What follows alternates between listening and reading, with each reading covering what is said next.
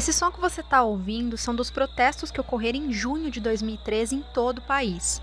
Conhecidas como Jornadas de Junho, as manifestações populares gritavam contra o reajuste nas tarifas de ônibus e metrô promovidas pela prefeitura e pelo governo do estado de São Paulo. Na época, Geraldo Alckmin, do PSDB, era o governador, e Fernando Haddad, do PT, era o prefeito da capital paulista. O aumento nas passagens era no valor de 20 centavos, passando de R$ 3,00 para R$ 3,20. A indignação virou grito de guerra, não é pelos 20 centavos, ecoava por todo o Brasil.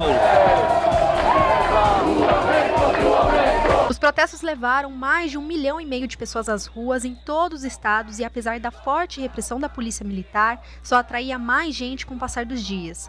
No fim, as reivindicações foram aumentando a cada nova passeata e o movimento perdeu foco e força, mas marcou para sempre a política nacional com uma insatisfação generalizada contra toda a classe política. Ali surgiram movimentos como Brasil Livre, Vem Pra Rua, Passe Livre, entre outros, e foi o princípio de tudo que veio depois: a Operação Lava Jato em 2014, o impeachment da presidente Dilma Rousseff em 2016 e a onda conservadora que elegeu Jair Bolsonaro em 2018. Mas eu já estou me apressando um pouco na história. Voltando para 2013, é interessante olhar olhar para o passado e ver o que essas manifestações ocorreram logo depois de uma eleição, as municipais de 2012.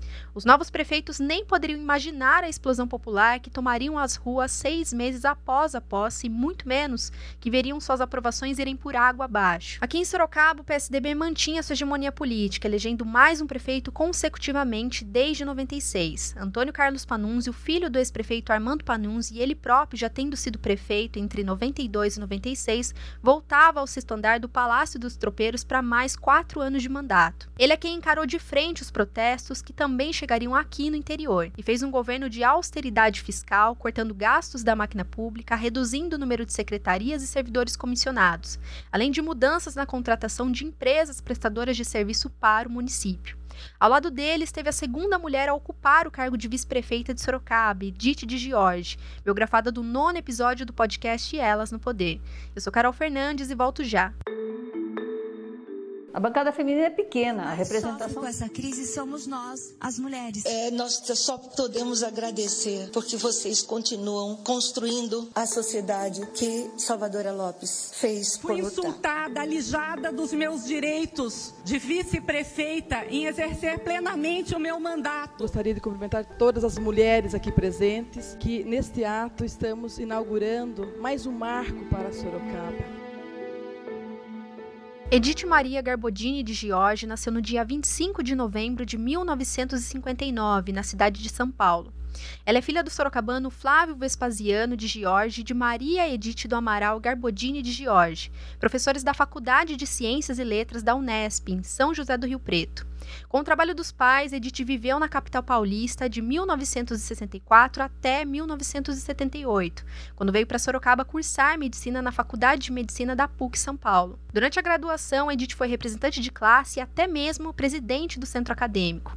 E foi a participação no movimento estudantil que fez a jovem se interessar mais por política. Na mesma época em que cursou medicina, Edith teve como professora de medicina preventiva outra biografada do Elas no Poder, Diva Prestes, primeira vice-prefeita de Sorocaba Sorocaba, retratada no terceiro episódio deste podcast. A mesma disciplina é ministrada atualmente por Edith. Eu estava no governo também. A Diva realmente participava muito pouco, né? Ela foi posta de lado realmente, né? Isto então eu era a segunda mulher que estava né, nesse, nesse papel, com uma história de alguém que eu. A Diva foi minha professora né, na faculdade. Eu conhecia a Diva, deu aula de medicina, a mesma matéria que eu dou também na faculdade, né, que é medicina coletiva, eh, saúde coletiva, medicina preventiva, né? nós temos isso em comum.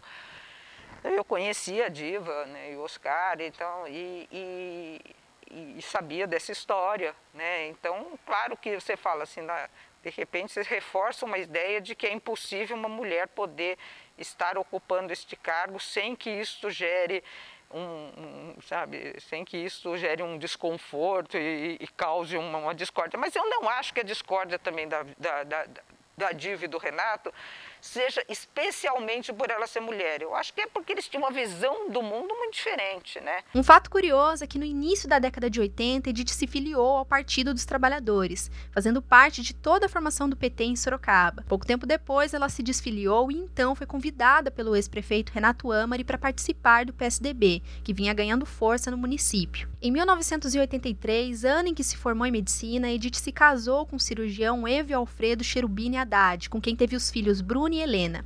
Recém-formada, ela fez residência médica em pediatria de 1984 a 95, também na PUC São Paulo. Após a residência, Edith foi aprovada em concurso público e ingressou na rede estadual, trabalhando num primeiro momento em Itu e depois definitivamente em Sorocaba, no Centro de Saúde do bairro Barcelona, na Zona Leste. No final da década de 80, ocorreu a municipalização do sistema de saúde. Na época, Sorocaba era comandada pelo prefeito Antônio Carlos Panunzio, com quem Edith iria concorrer às eleições anos mais tarde. Com a mudança, mesmo como funcionária do Estado, ela passou a ter cargo de chefia na administração municipal. Posteriormente, em 97, foi aprovada em concurso público como médica da prefeitura. Edith atuou como coordenadora da Unidade Básica de Saúde de Barcelona de 1981 até 1998. Após o período, ela foi diretora diária de Assistência e Educação à Saúde, cargo em que permaneceu até 2007 ano em que passou a assumir a coordenação do Programa de Planejamento Familiar do ônibus rosa e do projeto Fazendo Futuro. Os ônibus azul e rosa, respectivamente de homens e mulheres, fazem atendimentos nos bairros da cidade nas áreas de urologia e ginecologia.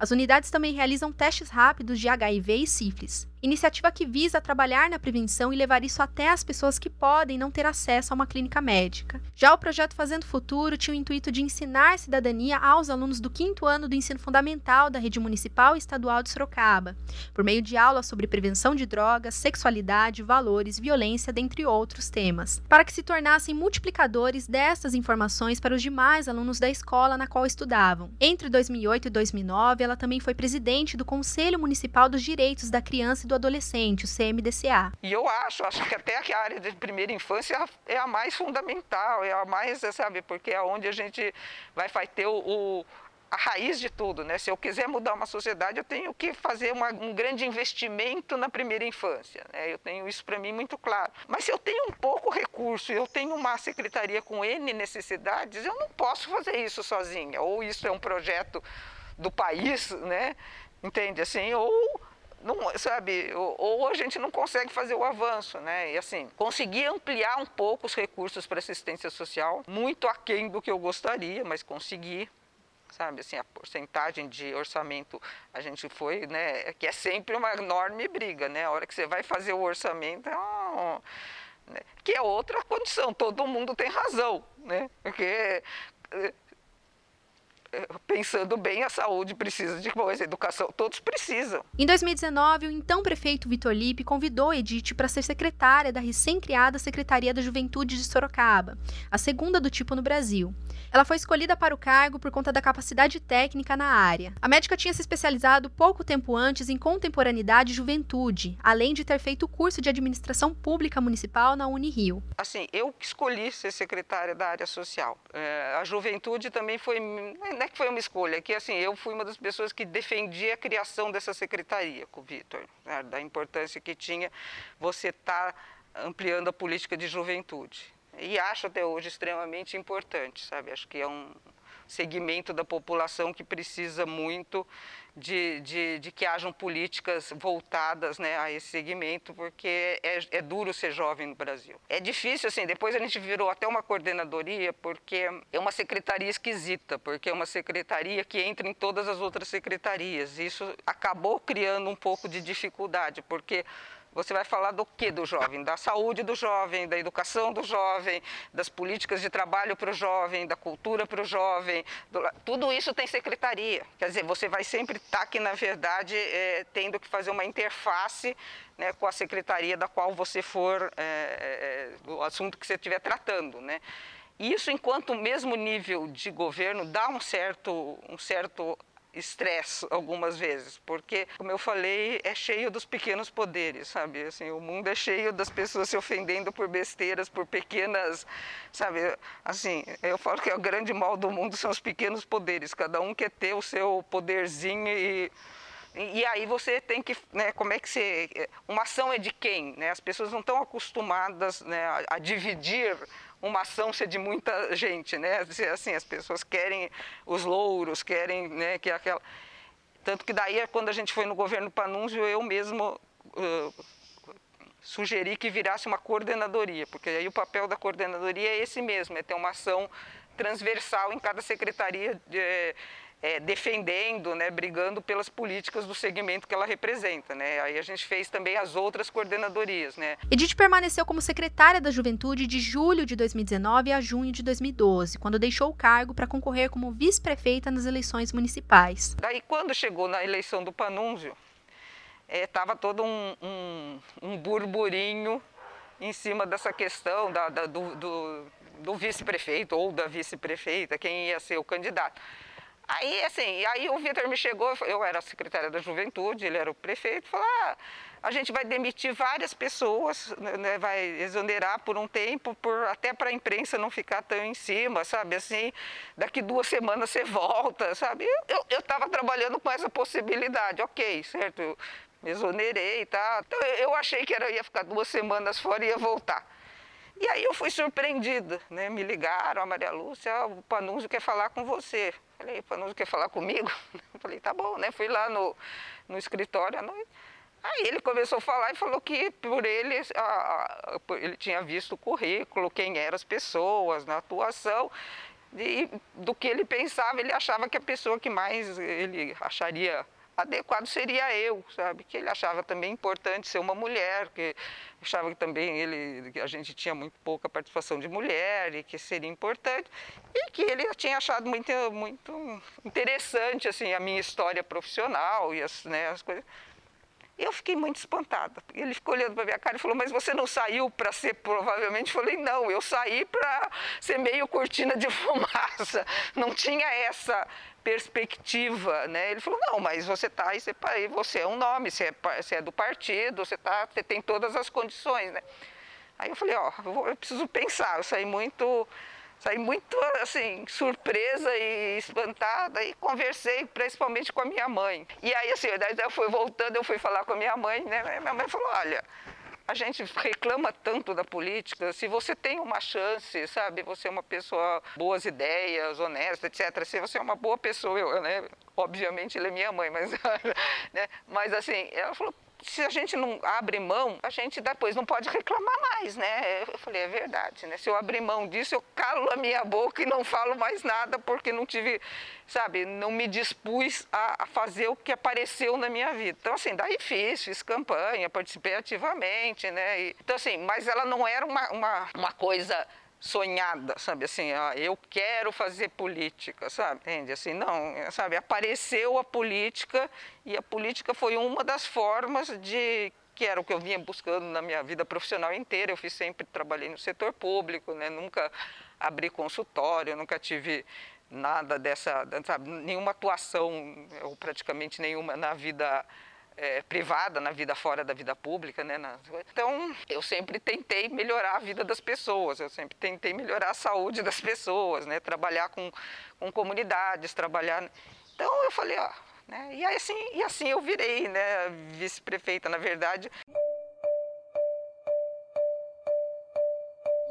Em uma matéria publicada pelo jornal Cruzeiro do Sul em 22 de junho de 2012, um dia antes da convenção do PSDB que oficializou seus candidatos para a eleição municipal daquele ano, Edith foi apresentada à imprensa como vice-prefeita durante uma entrevista coletiva com integrantes do partido.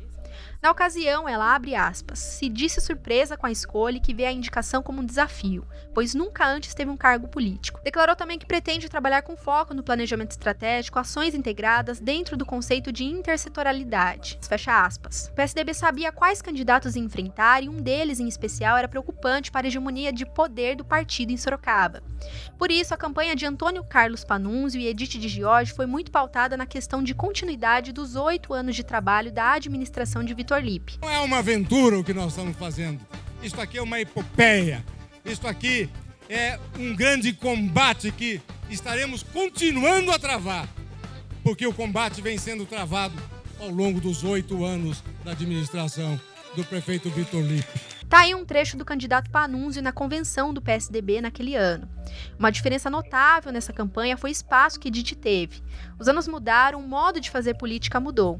O PSDB, que antes nem mostrava Diva Prestes na campanha de 97 com Renato Amari, agora tinha na médica uma figura de credibilidade. Era comum ver ela em todas as inserções da propaganda eleitoral, nas caminhadas pelos bairros e onde mais Panunzio estivesse. Aceitei serviço do Panunzio porque o conheço há 20 anos. Ele tem compromisso com a população que mais precisa. É o prefeito certo para este momento da nossa história. Panunzio 45. Agora é continuar para Sorocaba avançar ainda mais. Tantas vidas vejo em minha frente, tantos sonhos diferentes, tanta gente pra cuidar. Juntos dá pra cuidar bem dos lares, das pessoas, dos lugares. Enche o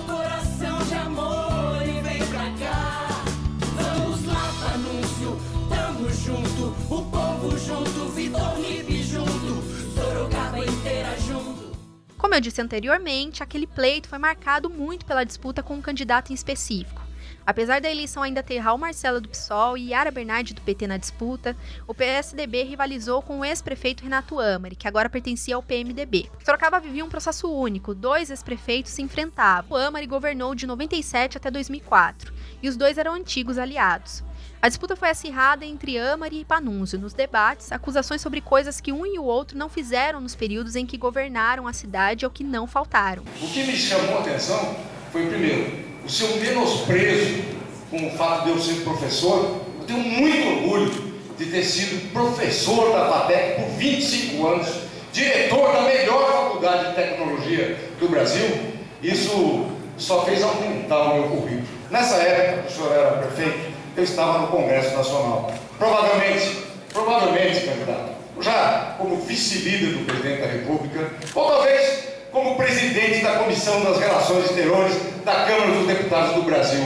Portanto, eu não estava fazendo nenhuma ação diminuta ou desocupado, como eventualmente o senhor insinua. E quando que o senhor inventou esse negócio de que eu não gosto de professor? Quando que o senhor disse que eu não dei aula? Eu dei aula em 1970 e 1971 para custear o meu estudo. Eu dei aula na organização Sorocabana de Ensino de Educação Moral e Organização Política. Eu fui professor, sim. E eu adoro os meus professores, onde eu aprendi no Estadão a francês com Vitor Stroca, inglês com Dona Dulce Cuco, que me deram estrutura para enfrentar essa vida. No primeiro turno, Amari ficou na frente de Panunzio com uma pequena diferença de 3% dos votos, e a disputa seguiu apertada até o fim. No segundo turno, com uma diferença de 2,8% dos votos, Antônio Carlos Panunzio foi eleito com pouco mais de 162.800 votos, contra os 156.220 votos de Renato Amari. Já na Câmara Municipal, foram eleitos nomes já conhecidos em outros episódios do podcast, como José Francisco Martinez, Marinho Marte e Fernando Dini, além de José Crespo e Rodrigo Manga, que se tornaram prefeitos de Sorocaba nas próximas eleições. Nenhuma mulher foi eleita e era a primeira vez que isso ocorria em 30 anos anos. Como suplentes apareciam Neuza Maldonado, do PSDB, da qual contamos a história no último episódio do podcast, e Fernanda Garcia, do PSOL, biografada do próximo episódio do Elas no Poder. Com a ausência de mulheres eleitas entre os vereadores, o jornal Cruzeiro do Sul publicou uma matéria no dia 1 de novembro de 2012, destacando a atuação da médica Edith de Giorgi como vice-prefeita e da professora Maria Inês Moron Panunzio como primeira-dama.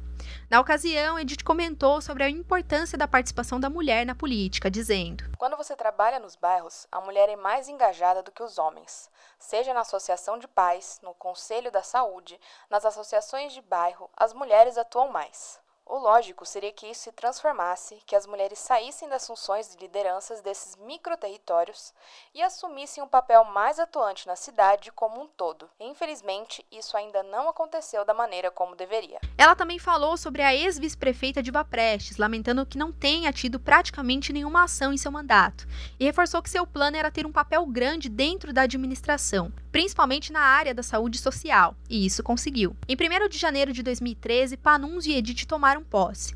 O novo prefeito destacou a importância de ter uma mulher como sua vice. Quero dizer que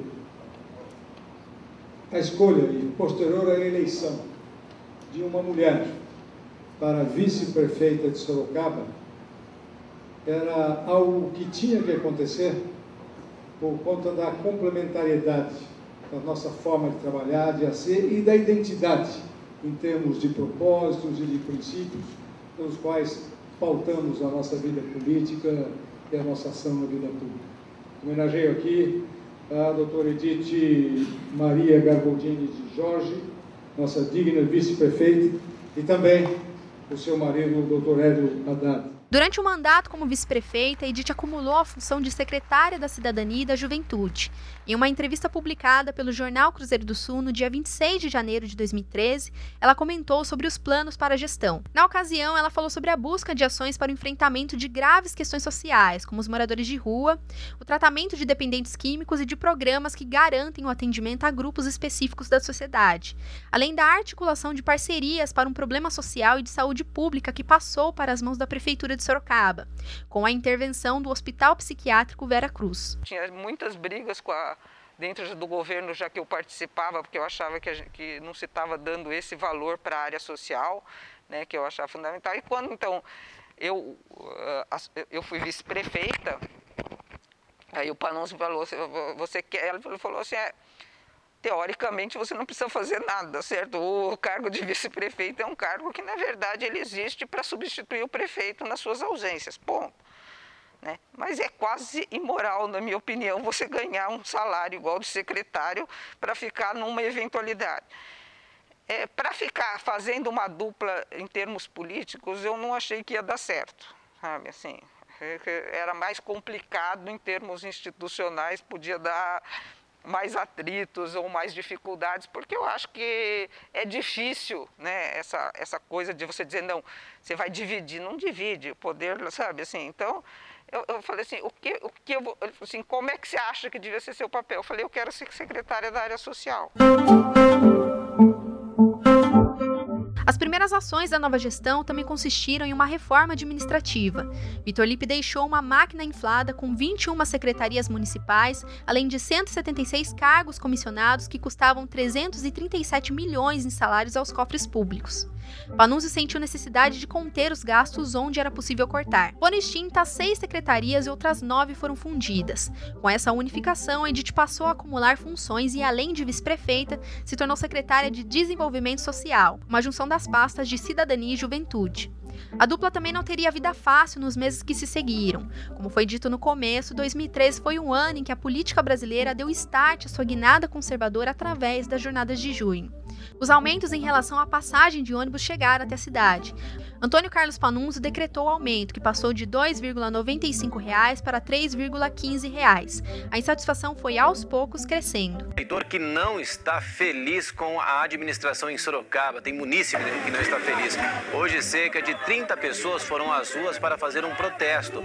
Eles percorreram as ruas do centro da cidade e agora há pouco eles fecharam uma pista da Avenida Fácil. de mais protestos e tensão em Sorocaba. Um grupo de 50 manifestantes está na Avenida Armando Panunzio em direção às rodovias Raposo Tavares e a SP 264. Policiais da tropa de choque, da cavalaria e o helicóptero Águia da PM acompanham a movimentação. Foi feito um bloqueio na avenida. de ônibus agora em Sorocaba. Os manifestantes se reuniram no fim da tarde em frente ao terminal Santo Antônio, lá no centro da cidade. Eles levaram faixas criticando esse aumento da tarifa. Uma das ruas de acesso ao terminal chegou a ficar bloqueada. Aí eles seguiram no sentido da Avenida Afonso Vergueiro. A avenida também ficou bloqueada nos dois sentidos. E agora eles estão na Avenida Dom Aguirre. A Guarda Civil está acompanhando e contou cerca de 100 participantes para os motoristas, então é do bom transporte desviar. coletivo protestam contra a nova tarifa. A repórter Renata Golombieschi tem as informações. A gente volta para Cerca de 200 estudantes Sorocaba, participam do cerca de protesto. 300 Eles manifestantes que se reuniram na Praça do Canhão fecharam a rua 15 de novembro. Eles seguiram em passeata pelo centro da cidade para fazer a concentração na Praça Frei Baraúna. Entre os pedidos, o grupo quer melhorias as na saúde mas os bancos permanecem fechados. Esses manifestantes decidiram vir à região central em uma assembleia e eles ficaram concentrados aqui na Praça Coronel Fernando Prestes. Eles estavam reunidos no Parque das Águas desde as três horas da manhã e depois saíram em por manifestações em todo o país. Em Sorocaba, neste momento, jovens percorrem a Avenida Dom Aguirre. O trânsito está fechado. A repórter Renata Golombieski está na Praça Coronel Fernando Prestes e ao vivo tem mais informações para a gente. Renata, boa noite. Como é que está a situação aí agora? Olá, Tiago, boa noite. Agora está tudo tranquilo por aqui. Como a gente percebe pelas imagens, a praça está praticamente vazia, já não tem mais ninguém por aqui. Mas no fim da tarde, cerca de 200 jovens de movimentos estudantis, eles iniciaram um protesto aqui pelo centro de Sorocaba. Se concentraram aqui na Praça Coronel Fernando Prestes e caminharam pelo centro da cidade com faixas e cartazes. Entre as reivindicações, pedidos de tarifa zero para o transporte coletivo. Até que o prefeito de Sorocaba, Antônio Carlos Panunzio, acaba de revogar o reajuste da tarifa de transporte público na cidade. Nós tivemos a informação de que a presidência da República eh, está enviando ao Congresso um projeto para desoneração tributária dos, daquilo que incide no transporte coletivo, o que antecipa a possibilidade de revisão desses cálculos. E a decisão do governador Geraldo Alckmin e do prefeito Haddad de São Paulo de já determinar a redução das tarifas a partir de segunda-feira próxima levou-nos a essa tomada de decisão. O motivo espontâneo, assim como começou, terminou. Até o começo de julho daquele ano já não era mais possível ver manifestantes por todos os lados, mas o estrago já estava feito na aprovação do governo municipal, que nunca mais voltaria a subir. A situação só iria piorar meses depois, em outubro, quando um caos sanitário iria se espalhar pela cidade. Suspendeu a coleta de lixo que seria feita agora à noite e anunciou que pode romper o contrato com a empresa responsável pelo serviço na cidade. Hoje, os caminhões carregados não conseguiram entrar no aterro sanitário. O que ocorreu basicamente foi que a empresa Gomes Lourenço, responsável pela coleta do lixo na época, foi impedida de depositar o material coletado em Sorocaba no aterro sanitário de Peró, que é administrado pela empresa Proactive o problema teria começado por causa de uma dívida de 5 milhões da Gomes Lourenço com a Proactiva.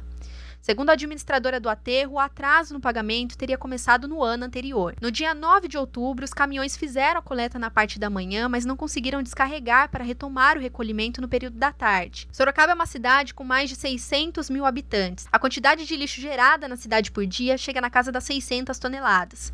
É claro que isso não acabaria bem, com pilhas de lixo se acumulando nas portas dos moradores. Em vários pontos de Sorocaba, o cenário é esse daqui, olha os containers lotados e bastante lixo acumulado até mesmo fora deles.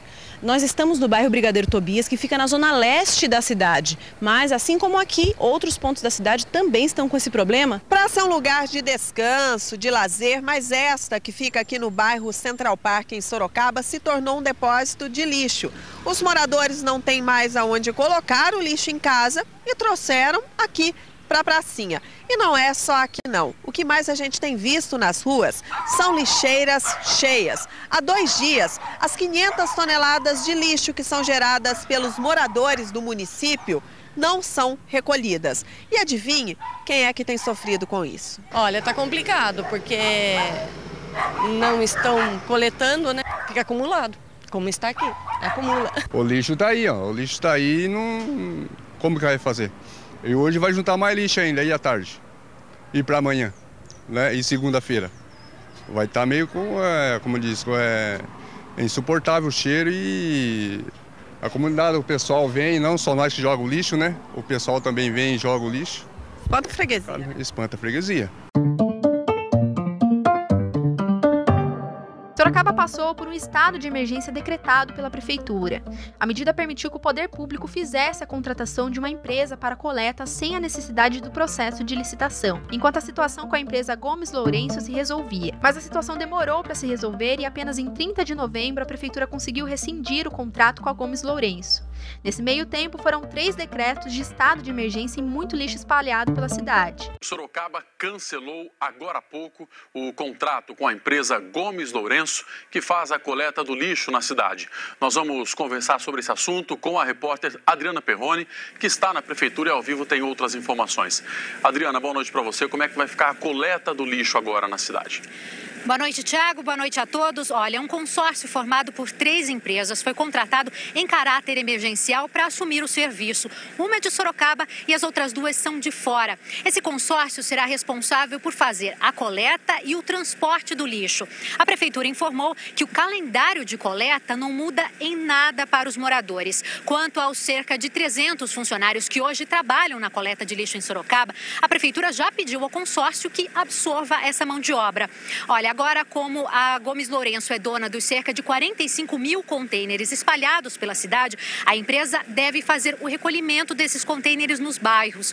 Por isso, a prefeitura pede que os moradores embalem bem o lixo antes de colocá-lo para fora de casa. A situação do lixo só estaria definitivamente resolvida 22 meses depois, em outubro de 2015, com uma nova licitação feita e a retomada da containerização da cidade.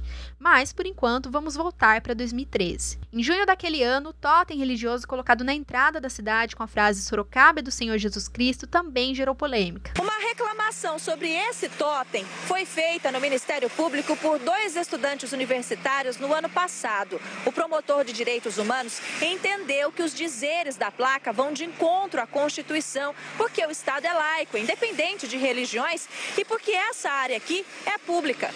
Por isso, ele resolveu instaurar uma investigação. O Ministério Público entrou com uma ação para retirada e a prefeitura poderia pagar multa diária se a placa fosse mantida. A decisão dividiu opiniões entre a população. Foi também em novembro do turbulento ano de 2013 que Edith assumiu a chefia do Poder Executivo pela primeira vez, quando o prefeito Panunzio fez uma viagem ao Panamá para participar da quarta reunião da Comunidade de Prática da Anticorrupção na América Latina e no Caribe, a convite da ONU. A passagem da vice seguiu de forma protocolar e discreta pelo cargo, apenas dando encaminhamento ao que já estava sendo feito por Panunzio. No penúltimo ano do mandato de Panunzi Edith, em março de 2015, o jornalista Adeda Benetti falou em sua coluna na Rádio Ipanema sobre fortes comentários de insatisfação da vice-prefeita sobre a gestão municipal.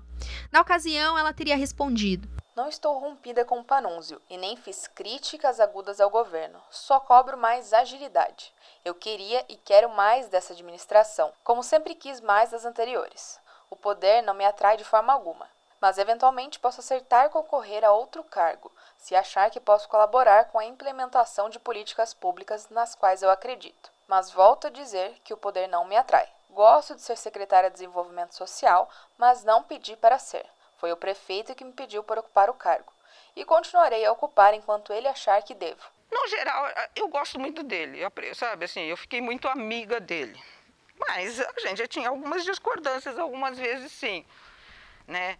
E é o que eu falei, quando a gente, a gente, mas eu sempre resolvi isso a nível privadíssimo, sabe? Se havia alguma discordância importante, alguma coisa que estava me deixando eh, assim, incomodada, ponto, eu nunca nem falei junto com outro secretário, sabe? Eu pedia para conversar com ele, sabe? E a gente achava uma solução, sabe? Assim, né? Que, que claro que isso sempre acaba sendo meio, meio hum, instigado também, né?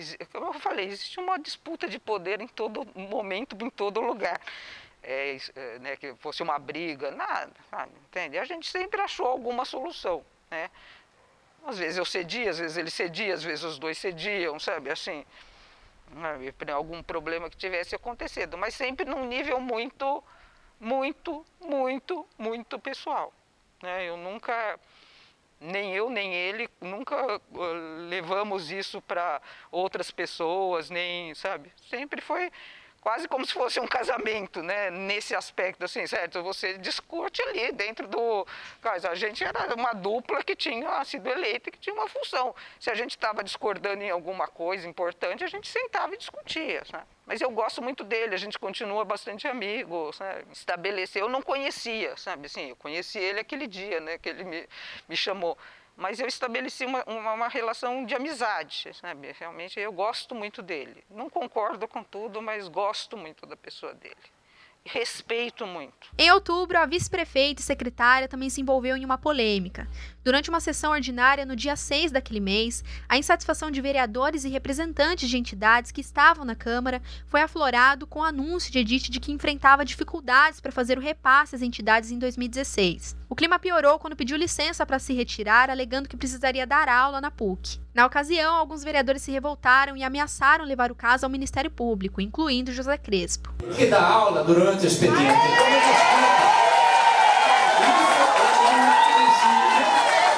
secretário, ainda mais uma vice-prefeita, alegue publicamente que vai sair para dar aula na PUC. Isso é ilegal.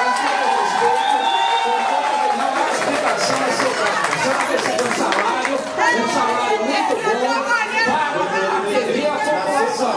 Portanto, isso é ilegal e vai ser cobrado do Ministério Público. É ilegal.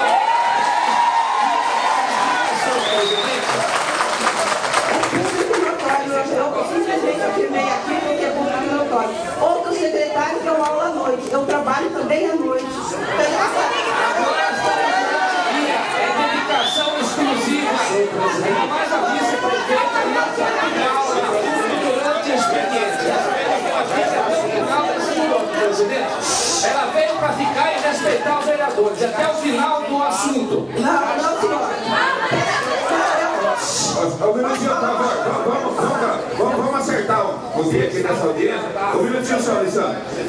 A, a, a, a assessoria da, da, da senhora está hoje aqui presente? Está aqui presente. Eu gostaria que a assessoria, doutora senhora, para ligar na secretária da senhora lá para poder pegar a agenda da senhora. Eles podem fazer isso, eles estão aqui presentes. Está fazendo, ela está tá dando sinal que está fazendo. E também a nossa assessoria também, para poder ver o horário aqui também. Eu vou só deixar claro uma coisa. Eu vim aqui por um convite para fazer uma explicação. Foi isso que eu me propus. Não, nós vamos respeitar a presença. Eu, eu, eu tenho que saber do aula.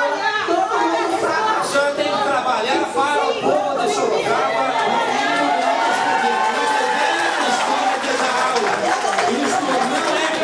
Presidente, bote ordem na casa dessa, dessa secretária que não quer trabalhar com a população da cidade. Vereador Crespo, um minutinho só. Eu gostaria. Secretário. Sobre vaias, a vice-prefeita deixou a Câmara e disse aos jornalistas presentes que questionaram ela sobre o ocorrido que procurassem assessoria oficial do município para esclarecer dúvidas sobre a agenda dela. Questionado pelo jornal Cruzeiro do Sul, coube ao secretário de governo João Leandro da Costa Filho falar sobre o tema. Ele negou que haja ilegalidade na conduta da vice-prefeita. Ele destacou que é comum os secretários superarem a carga horária semanal, lembrando que isso ocorre com frequência com a própria Edite. O secretário não é servidor municipal, ele é um agente político, assim como o vereador. As questões de jornada são flexíveis. No mês de novembro, o prefeito Panunzi apresentou mudanças na rede municipal de ensino em Sorocaba. Uma das propostas era de que gradativamente as escolas municipais deixassem de oferecer o ensino fundamental 2 e o ensino médio, atendendo à lei de diretrizes e bases. Com isso, os alunos da quinta à oitava série, do primeiro ao terceiro ano, passariam a ser atendidos exclusivamente pelo estado de São Paulo. Em contraponto, o governo municipal propôs um aumento de mais de 400 vagas no tempo integral já em 2016, para o ensino fundamental 2 e para o ensino médio, uma parceria com o Centro Paula Souza a partir de 2017. As mudanças foram recebidas com preocupação pelos vereadores e professores, já que a Secretaria da Educação contava, na época, com 67 profissionais atendendo o Fundamental 2 e ensino médio.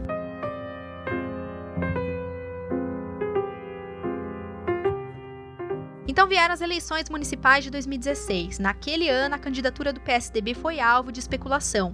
Panunzi, que poderia tentar a reeleição, desistiu da candidatura com a reprovação de seu governo maior que 50%. Vitor Lippe, que estava focado no mandato de deputado federal e apoiava a luta da esposa contra um câncer de mama, declarou em fevereiro não estar disposto a concorrer. A deputada estadual Maria Lúcia Amari, tendo em vista a pré-candidatura de seu ex-marido Renato Amari, também desistiu. Por fim, na convenção partidária, João Leandro da Costa Filho foi anunciado como candidato do partido às eleições. O nome do então secretário de governo de Panunzio foi indicado pois a aprovação da atual gestão era de apenas 15% por parte da população. O partido e o próprio prefeito entenderam que seria um desgaste a mais por parte de Panunzio tentar concorrer à reeleição. Aquele pleito, enfim, consagraria José Crespo como prefeito de Sorocaba, depois de quatro tentativas. O democrata teve a delegada Jaqueline Coutinho como vice, mas os detalhes sobre essa corrida eleitoral ficam para os nossos próximos episódios.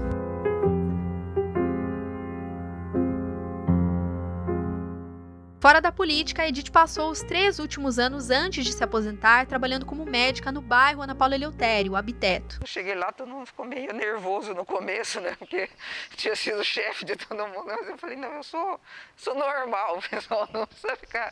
Né? Eu fiz médica.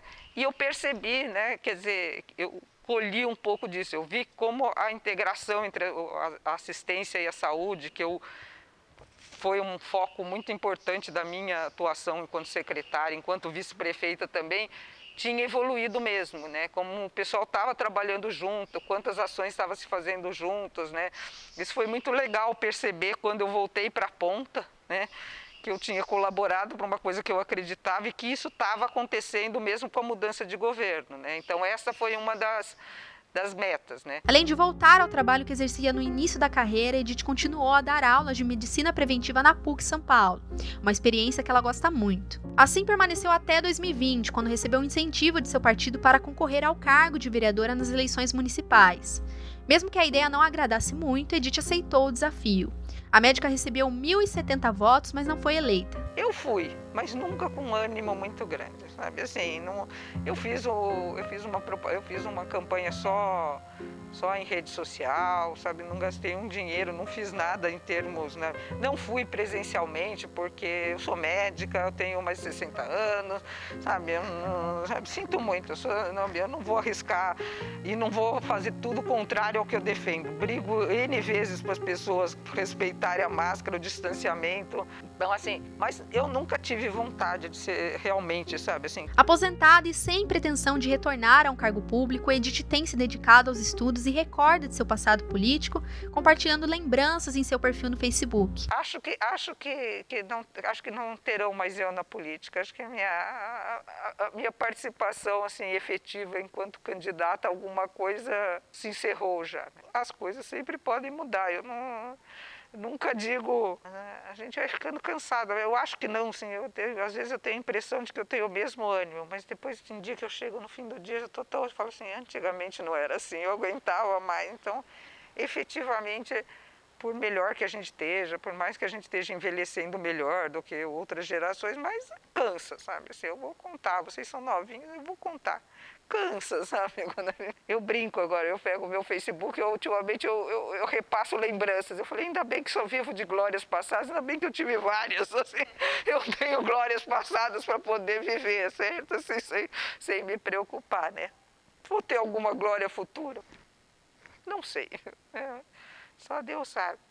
Mas acho que eu colaborei na cidade, sabe? Acho que eu fiz bastante coisa legal, acho que eu deixei bastante coisa com os funcionários, acho que eu fui uma... Né? Em termos, né, né, acho que a minha atuação política acho que mostrou que dá para a gente fazer uma política decente, boa e não brigar com ninguém.